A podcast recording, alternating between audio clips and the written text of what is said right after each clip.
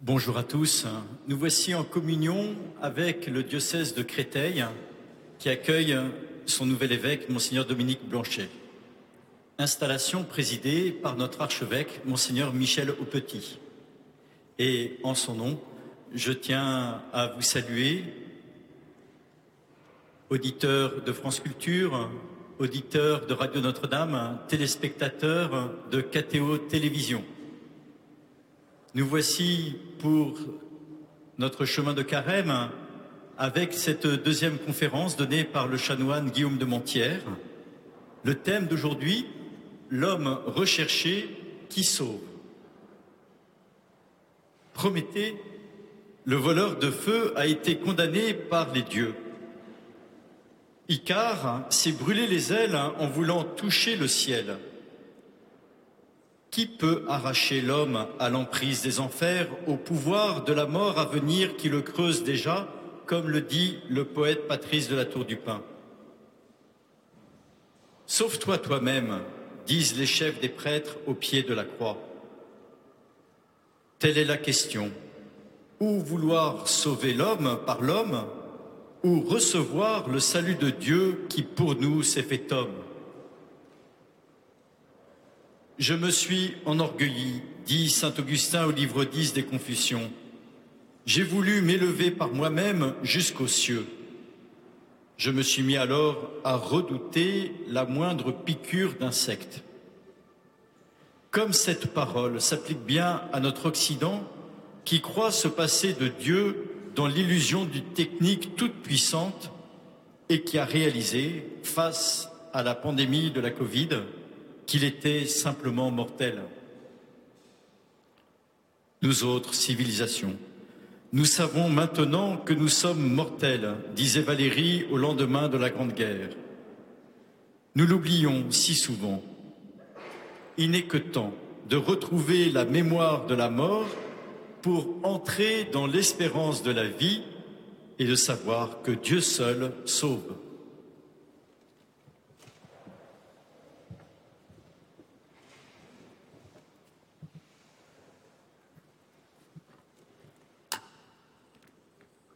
Sainte liturgie, comme tu actualises bien pour nous le mystère. Ce matin, nous avons vécu cet instant solennel. L'évangéliaire est posé sur l'ambon comme sur une haute montagne. L'encens figure la nuée de l'esprit qui baigne le tabord. Deux acolytes tenant des cierges sont comme Moïse et Élie encadrant le Verbe de Dieu. Les fidèles attentifs vivent ainsi au cœur de la messe une nouvelle transfiguration lorsqu'ils écoutent proclamer l'Évangile, cette parole qui illumine les humbles. On ne s'étonne pas de la présence de Moïse et d'Élie, l'homme du buisson ardent, quarante ans dans le désert, et le marcheur de l'Horeb, emporté sur un char embrasé, coché de la lumière.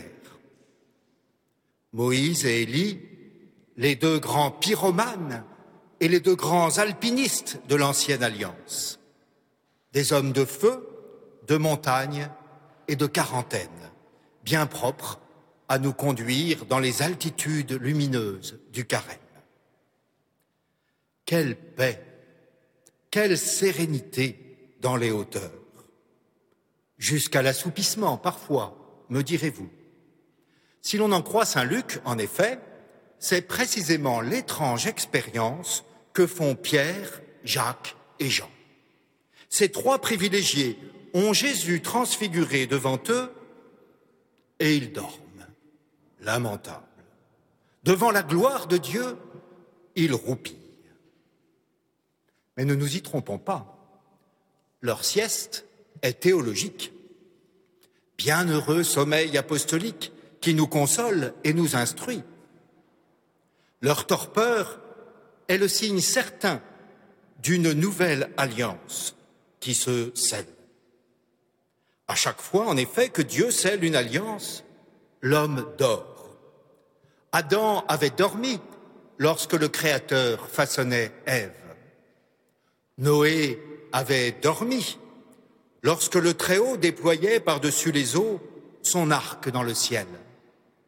Abraham avait dormi, tandis que Dieu passait, tison fumant, entre les animaux dépecés. Et plus que tout, Jésus lui-même, sur la croix, s'endormirait du sommeil de la mort, tandis que le Père éternel scellerait en son sang une alliance meilleure et définitive. Que signifient ces léthargies insolites qui gagnent les personnages bibliques aux moments les plus solennels de l'histoire sainte Elles veulent nous dire que l'homme n'est pas de plein pied avec Dieu. Elles soulignent la distance. C'est bien par grâce que nous sommes sauvés. Toute l'initiative de l'alliance revient à Dieu. Jésus, pendant que ses disciples dormaient, a opéré leur salut, dit Blaise Pascal. Aucune illusion n'est permise. La grande geste biblique de l'Exode manifeste abondamment qu'il n'est pas d'autre sauveur que le Saint d'Israël. Les Hébreux ne furent pas délivrés par Moïse, pas plus que par son bâton qui frappa la mer. Au désert, ils ne durent pas la vie à ce serpent d'airain dont la vue procurait la guérison. Ils furent sauvés non par ce qu'ils avaient sous les yeux, mais par Dieu, le Sauveur de tous, dit merveilleusement le livre de la sagesse. D'ailleurs, pour éviter tout équivoque, Moïse n'entrera pas en Canaan. Pourquoi? Les rabbins expliquent que Dieu n'a pas permis à son serviteur de pénétrer en terre promise, car aucun homicide ne peut fouler ce sol très saint. Or, Moïse a versé le sang d'un homme au pays d'Égypte. Selon ce midrash, Moïse proteste en disant Certes, j'ai oxy un Égyptien, mais toi, Seigneur, tu en as tué des milliers en faisant périr l'armée de Pharaon dans la mer Rouge Oui, répond le Très-Haut. Mais toi, Moïse, tu as donné la mort, tandis que moi, le Seigneur, je donne la mort et la vie. La distance est clairement signifiée. Pas de commune mesure entre le maître de la vie et son serviteur mortel, Moïse. C'est donc Josué dont le nom identique en hébreu à celui de Jésus, Yeshua, signifie précisément Dieu sauve, qui fera entrer le peuple en Canaan. Tout le livre biblique de Josué manifeste que c'est le Tout-Puissant qui donne la terre. Les procédés employés dans le siège et la prise des villes ne laissent aucun doute. C'est Dieu qui octroie la victoire.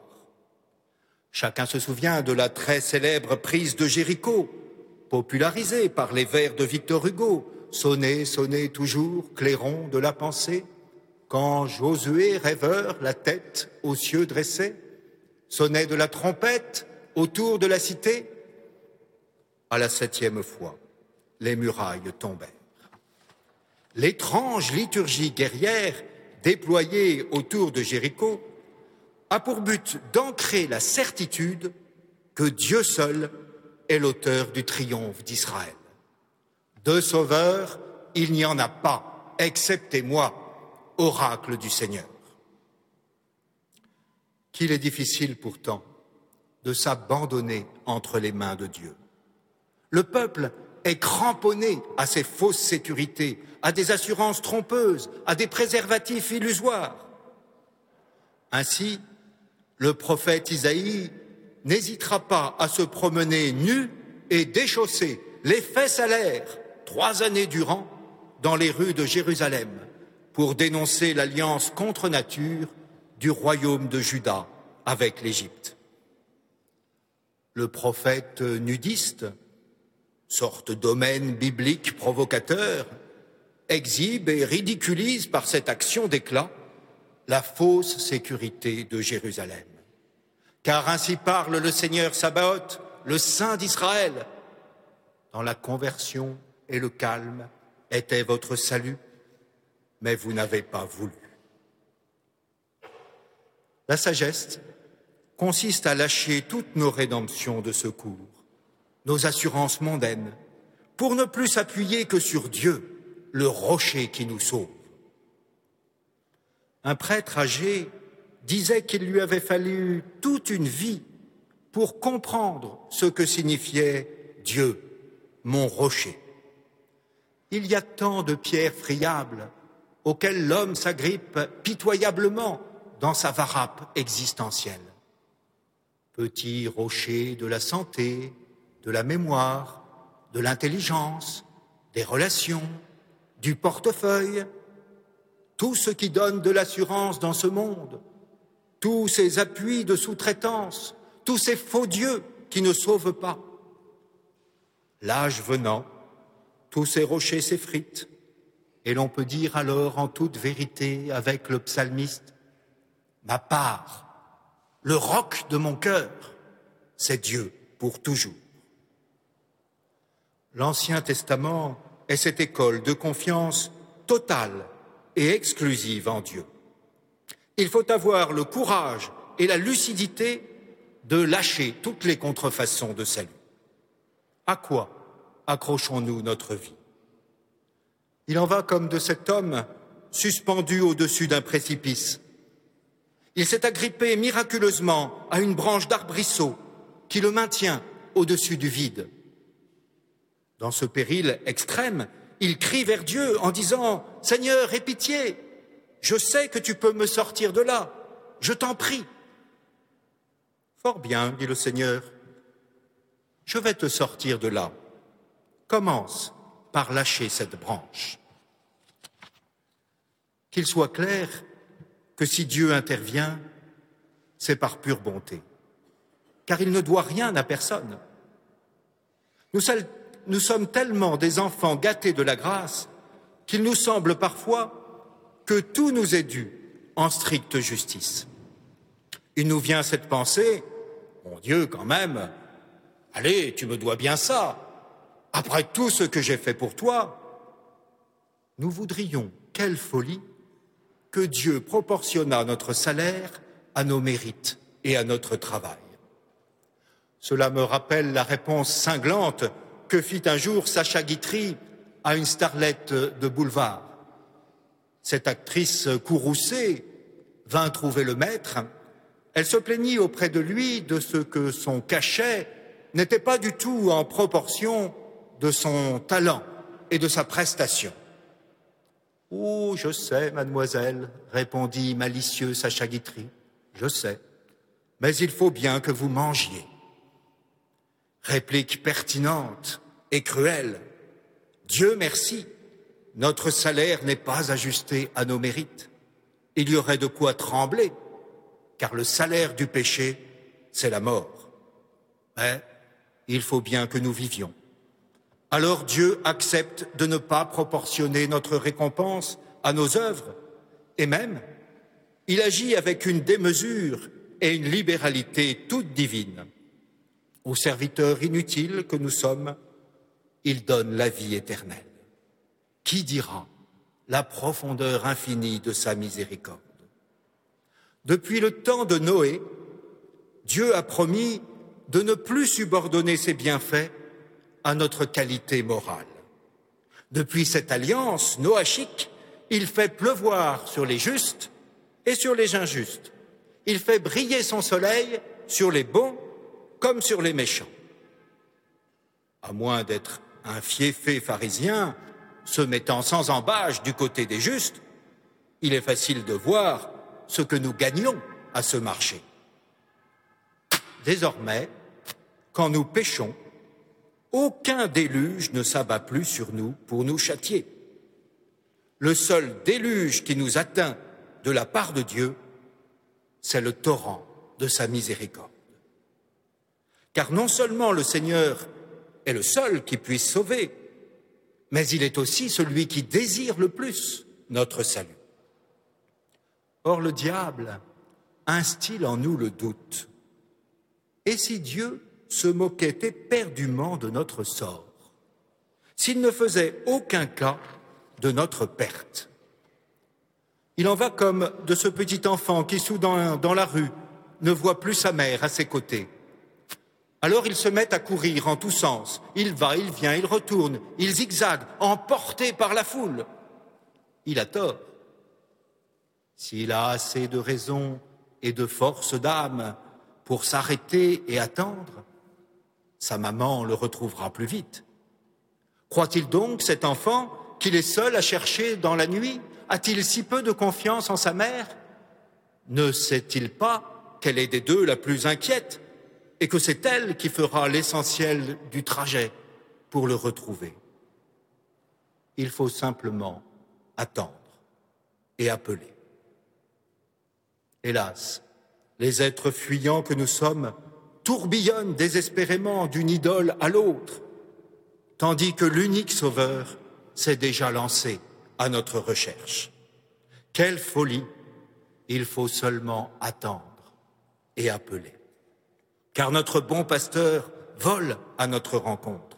C'est lui qui parcourt la distance pour retrouver la brebis égarée, pour sauver ce qui est perdu. Il a franchi tous les espaces. Il a pour toujours mis fin au distanciel. Il a crevé l'écran pour nous rejoindre. Jésus, notre Sauveur, c'est Dieu en présentiel.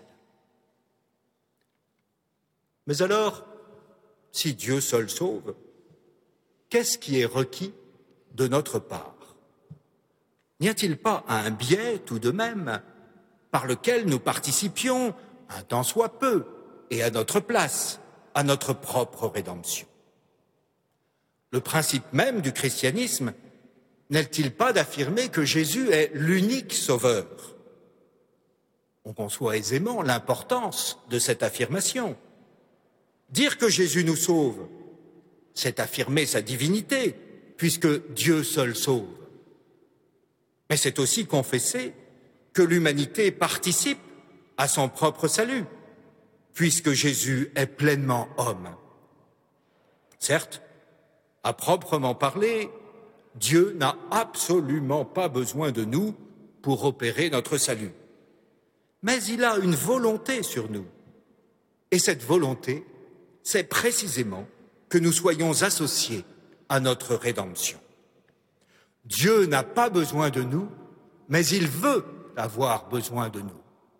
À la question qui sauve, il faut donc répondre Dieu seul et l'homme avec Dieu. Le Créateur n'a pas choisi d'opérer le sauvetage de l'humanité comme celui d'une épave. Il a voulu que notre relèvement soit aussi de notre fait. C'est par là que se manifeste sa plus grande miséricorde.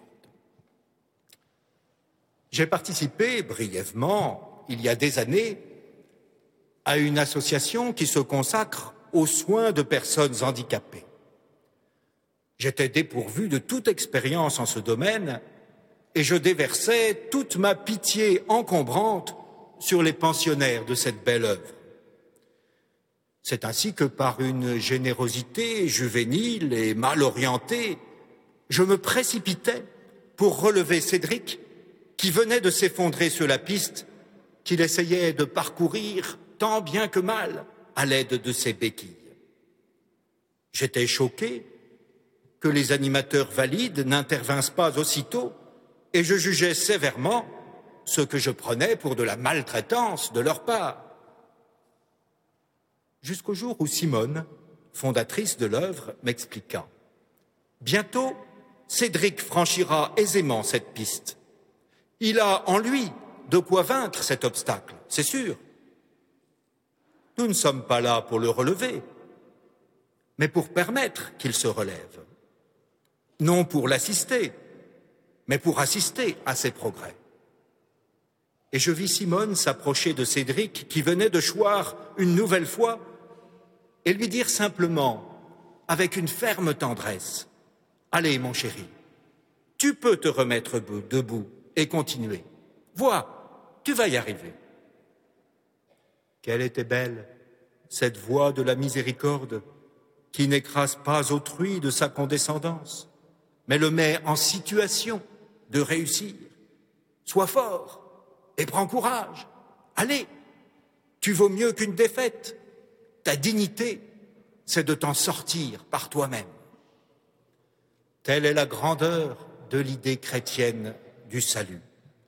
La rédemption n'est ni purement immanente, l'homme ne peut pas se sauver tout seul, ni purement extrinsèque, l'homme participe à son salut. Voilà un des points les plus difficiles à comprendre.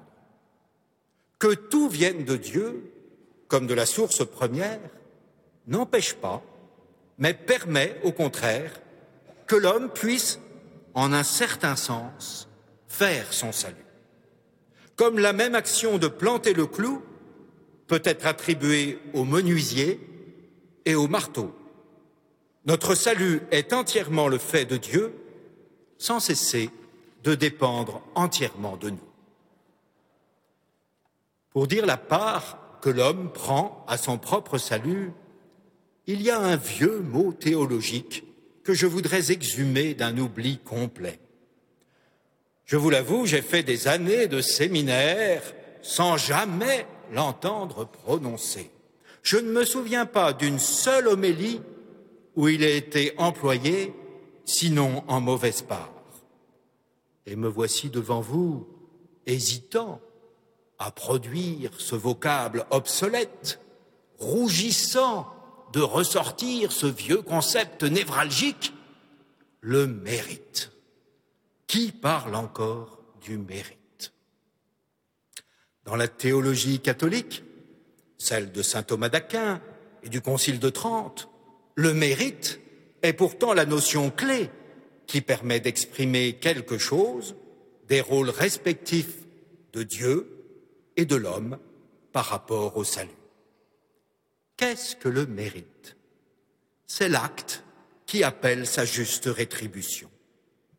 Hélas, le langage ne nous aide guère, car nous sommes habitués à parler des mérites comme de choses que l'on gagne, accumule, entasse, pour se constituer un bon petit matelas de prérogatives, une assurance à être sauvé sur titre. Le mérite, ainsi compris, ferait de nous des ayants droit au salut. Or, c'est précisément parce que nous n'y avons aucun droit que nous devons mériter notre salut. C'est par une gracieuse bienveillance que Dieu s'intéresse aux actes humains et qu'il les rétribue. Dieu est Père, pas paternaliste. Il ne nous écrase pas sous une libéralité méprisante qui ferait de nous moins les bénéficiaires que les victimes, en quelque sorte, de notre propre rédemption. Il attend notre collaboration. Le bon plaisir de Dieu, ce n'est pas l'arbitraire d'un salut condescendant, décrété et collationné d'en haut. Plaire à Dieu, c'est poser les actes de notre relèvement. Seule la grâce et la charité peuvent donner aux actes humains une certaine proportion avec la récompense ultime qui est la béatitude éternelle. Lorsque Dieu couronne nos mérites, il couronne ses propres dons. Oui, comme l'Évangile le dit souvent, Dieu récompensera les siens. Il donnera aux sarments hantés sur la vigne de porter du fruit. Le fruit vient-il du cep ou du sarment? Il vient du cep à travers le sarment. Semblablement, la récompense vient du Seigneur à travers le mérite, c'est-à-dire les actes de l'homme parcourus par la sève de la grâce. Nous touchons là, j'en ai conscience, à des abîmes métaphysiques sur les niveaux de causalité. Mais ces questions complexes qu'abordent les traités de la grâce et de la justification affleurent aussi en bien des pages évangéliques. Prenons par exemple le récit de la multiplication des pains. Vous connaissez l'histoire de cette multitude que le Seigneur rassasie avec trois fois rien. Cinq pains plus deux poissons divisés par cinq mille hommes reste douze corbeilles.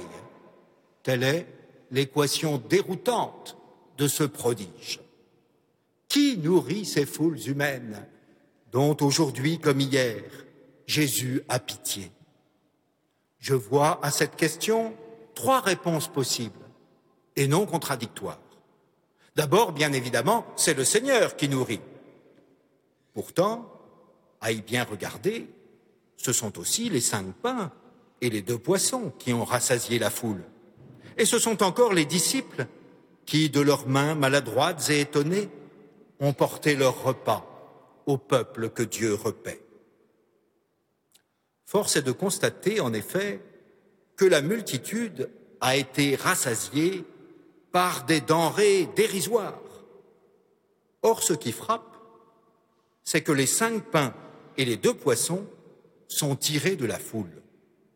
Jésus, le Verbe par qui tout a été fait, le Créateur qui a posé l'univers dans l'être à partir de rien, n'a pas voulu user d'une semblable puissance créatrice dans ces circonstances. Il n'a pas fait surgir ex nihilo de quoi nourrir cette foule. Il a attendu que les affamés apportassent quelque chose, un petit rien sans doute, un support minuscule, une participation bien ténue, cinq pains, deux poissons. Le Christ nous enseigne par là que rien ne se fait sans nous. Bel enseignement pour les chrétiens avides de l'Eucharistie.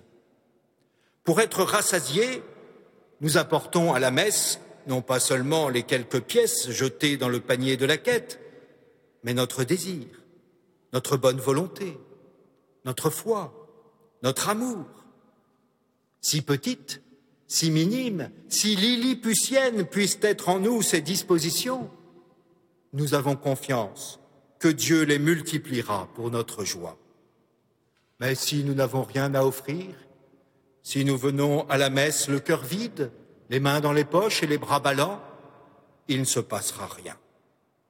J'ai souvent été confronté à des adolescents rebelles grognant dans un haussement d'épaule Mais la messe, qu'est-ce qu'elle m'apporte?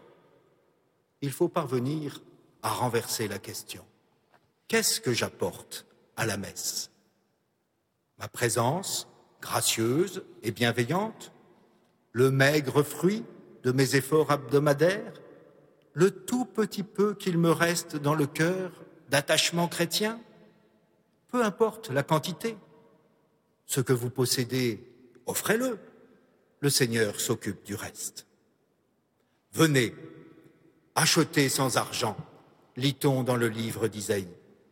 Qu'est-ce à dire Acheter sans argent? Curieuse expression. Le prophète ne dit pas si vous n'avez pas d'argent, venez quand même, c'est gratuit, servez-vous. Non, il dit venez, achetez sans argent. Sans argent, mais non sans vous dépenser un peu. L'amour est gratuit, mais on ne peut aimer sans payer de sa personne. Le royaume est gratuit, non pas parce qu'il ne vaudrait rien, mais parce qu'il est littéralement hors de prix. Il n'a coûté que deux piécettes à la petite veuve de l'Évangile, un seul regard au bon larron. Il n'est pas plus cher qu'un verre d'eau tendu à celui qui a soif. Venez, achetez sans argent. Dans cette formule paradoxale est signifiée, me semble-t-il, notre coopération à l'œuvre du salut. Au-delà de la grâce à bon marché, il y a cette grâce qui coûte, dont parlait Dietrich Bonhoeffer. Mais la part de l'homme ne s'arrête pas là. Les cinq pains et les deux poissons qui nourrissent la foule sont non seulement apportés, mais aussi distribués par des mains humaines. Le Seigneur dit en effet aux disciples, Donnez-leur vous-même à manger. Le Christ n'a pas voulu se passer de ses intermédiaires apostoliques. Il ne distribue pas lui-même le pain de vie. Il se sert des prêtres qu'il a institués pour cela. Qu'il est beau, le ministère des prêtres, chargé par le bon Dieu de nourrir les foules. Que j'aime ce moment de la messe où le peuple grave s'avance pour recevoir la vie. comme il est important que ce soit des ministres ordonnés qui distribuent la communion. Ils ne sont pas plus dignes que d'autres, bien sûr, mais cependant c'est à eux, et non pas à quelqu'un pris au hasard dans la foule, que le Seigneur confie le soin de donner à manger à son peuple. Que la routine n'émousse jamais en nous, prêtres, la force de ce moment merveilleux où nous donnons Dieu aux fidèles.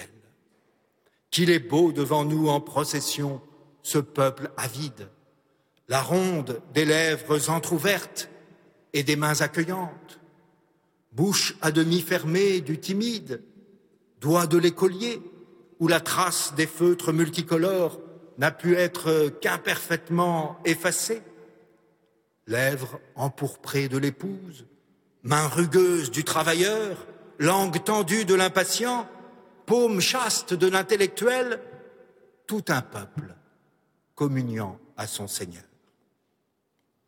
Comme je tremble parfois que nous, les prêtres, nous abandonnions le cœur eucharistique de notre ministère pour d'autres tâches moins centrales, voire plus mondaines. Prenons exemple sur les apôtres. Ils ne peuvent servir ceux qui ont faim que parce qu'ils sont les serviteurs de celui qui nourrit. Le récit de la multiplication des pains illustre de quelle manière nous sommes, selon les mots de Saint Paul, les coopérateurs de Dieu. Le salut acquis sans nous par le Seigneur lui-même ne nous atteint pas sans notre libre consentement et sans la médiation de l'Église. La légende de Saint Amadour exprime cela de façon imagée. Un bandit devait être pendu haut et court. La loi du royaume stipulait qu'il ne pouvait être sauvé que moyennant une somme de mille ducats. La reine, passant par là, fut émue de compassion pour ce pauvre boug. Elle obtint du roi qu'il offrit huit cents ducats pour payer la rançon. Sur sa cassette personnelle, la reine donna 150 ducats. Les courtisans, à eux tous, réunirent 49 ducats. Il ne manquait donc plus qu'un seul ducat. Hélas, la somme étant incomplète, la sentence était inévitable. Le bourreau se saisit donc du brigand, mais tandis qu'il le hissait sur le gibet, une pièce d'un ducat tomba de la poche du condamné. Les mille ducats se trouvaient dès lors réunis. L'homme était sauvé. Cette histoire veut enseigner que nul n'est sauvé s'il n'y met du sien, s'il ne se trouve sur lui au moins une petite pièce de bonne volonté. Ni les huit cents ducats du Christ roi, ni les deux cents ducats de la Vierge Marie reine, ni les quarante-neuf ducats du mérite de tous les saints, ne suffisent à sauver celui qui néglige de mettre un peu de soi. Dieu nous a créés sans nous, il ne nous sauvera pas sans nous, dit saint Augustin. Encore faut-il ne pas tomber dans l'erreur semi-pélagienne en rappelant que notre ouverture au salut est déjà un fruit du salut. Dans ta lumière, nous voyons la lumière, dit le psalmiste. C'est par grâce que nous nous ouvrons à la grâce. Au torrent de grâce que Dieu déverse sur nous, nous pouvons faire barrage. Nous n'avons alors qu'à nous, nous en prendre à nous-mêmes si la grâce vivifiante ne nous atteint pas. Mais si le barrage s'ouvre, c'est encore sous la poussée de ce déluge que Dieu déverse, de sorte que nous devons louer la source divine pour la grâce que nous recevons et pour l'ouverture de toutes les écluses de notre cœur. La prétention de l'homme de nos jours est de s'accomplir par lui-même. La tentation de faire son salut, comme on l'entend, avec nos moyens et nos seules forces humaines, s'accroît précisément avec le pouvoir de plus en plus exorbitant que l'homme acquiert par les sciences et les techniques qu'il développe. Tout bien réfléchi, Ne serait-ce pas là précisément le projet divin? Après tout, n'est-il pas dans la logique des choses que l'humanité quitte l'âge où le secours parental et divin est nécessaire? Au fur et à mesure qu'il grandit, l'enfant gagne légitimement en autonomie. Être adulte, n'est-ce pas étymologiquement être arrivé au terme ad ultimum? De son, développement L'humanité est sortie de l'enfance où elle attendait tout de Dieu pour entrer dans un âge mature où elle ne doit plus compter que sur elle-même, avec une petite visite de temps en temps par gratitude pour faire euh, laver son linge à ce Dieu à qui elle doit la vie. Arrive un certain moment où ce sont plutôt les enfants qui doivent prendre en charge les parents. C'est plutôt l'humanité désormais qui doit venir en aide à ce Dieu vieilli et qui n'en finit pas de mourir.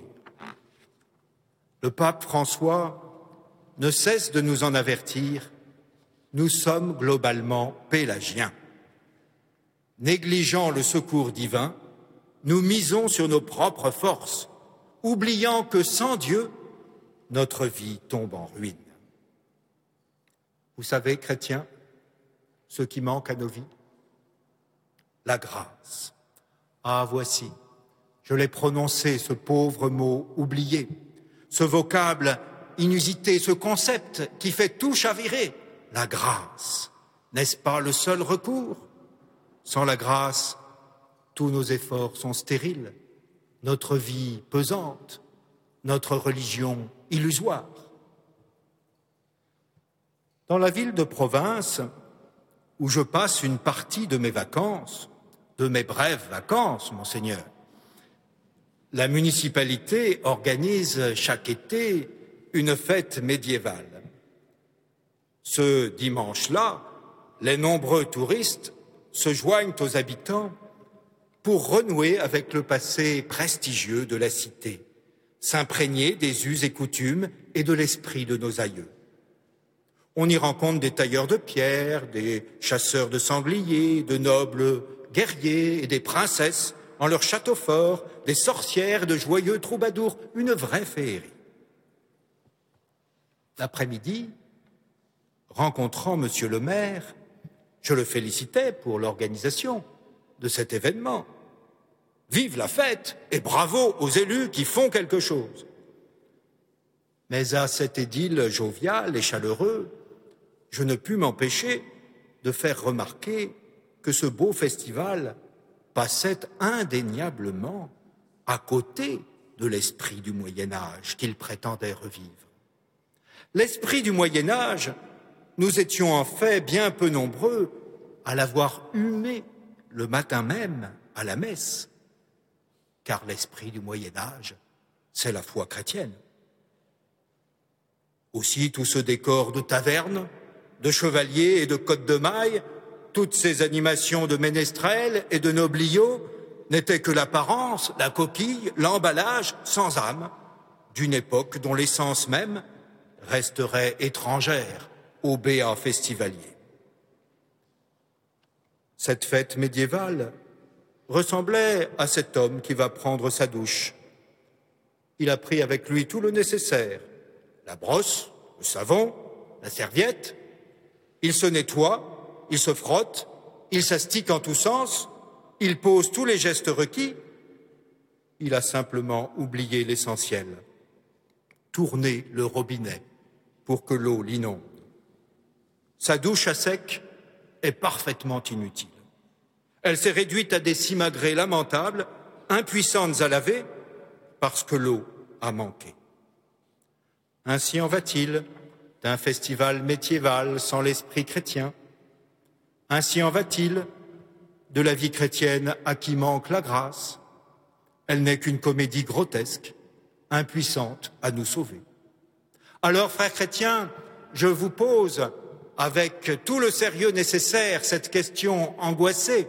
À quand, à quand remonte votre dernière douche? Qu'avez-vous fait pour que ruisselle jusqu'en vos cœurs l'eau de la grâce, toute l'inondation sur vous de la faveur divine? Coopérer à la rédemption ne signifie pas pour l'homme faire des exploits, jouer au héros, accumuler des médailles, mais accueillir humblement la miséricorde. Il n'est pas question d'effort ni de record, mais de Dieu qui s'attendrit. La légende du Barisel illustre cela magnifiquement. Un proche chevalier voulut s'amender de ses péchés qu'il avait nombreux et considérables. Il vint trouver un moine qui exigea simplement pour sa rémission qu'il alla remplir d'eau un petit baril, un baricel. Dans un premier temps, le pro-chevalier crut qu'on se moquait de lui. Comment, lui, le héros, le fort, le redoutable, avoir cette pénitence enfantine de remplir d'eau un petit baril? En grommelant, notre pêcheur s'exécute et va vers la fontaine. Mais il avait beau mettre le seau sous le jet d'eau, le seau ne se remplissait pas. Alors il va vers le ruisseau, la rivière, l'étang, il parcourt les mers, traverse les océans, rien n'y fait. Le baril, obstinément, demeure vide. Exténué, il revient penaud vers le vieux moine en disant Je n'ai pas réussi à accomplir ma pénitence. C'est donc que mes péchés sont trop grands. Dieu m'a puni et ne veut pas me les pardonner. Et ce disant, la tristesse le gagne, des sanglots lui viennent, et voici qu'une larme de ses pleurs tombe dans le baricel qui se trouve instantanément rempli. Alors le vieux moine, tout ému, dit cette parole de l'Écriture. Tu n'as voulu ni offrande, ni sacrifice, mais un cœur brisé, un esprit humilié, tu les as reçus. Voici donc le remède prescrit, voici le médicament générique de tous nos maux, une larme de pénitence a plus de prix aux yeux du Seigneur que mille actions d'éclat. Ô belle médecine de Jésus-Christ, qui ne demande comme salaire que la guérison de son malade, qu'il semble dérisoire nos comptes d'apothicaire, quand une seule larme versée au confessionnal a plus de poids que toutes nos accumulations vertueuses. L'amour charnel s'agrippe et se cramponne, l'amour pur s'abandonne et se désapproprie. Or, pour parvenir au salut, il y a bien des choses dont nous devons être délivrés, à commencer par l'inflation de nous-mêmes.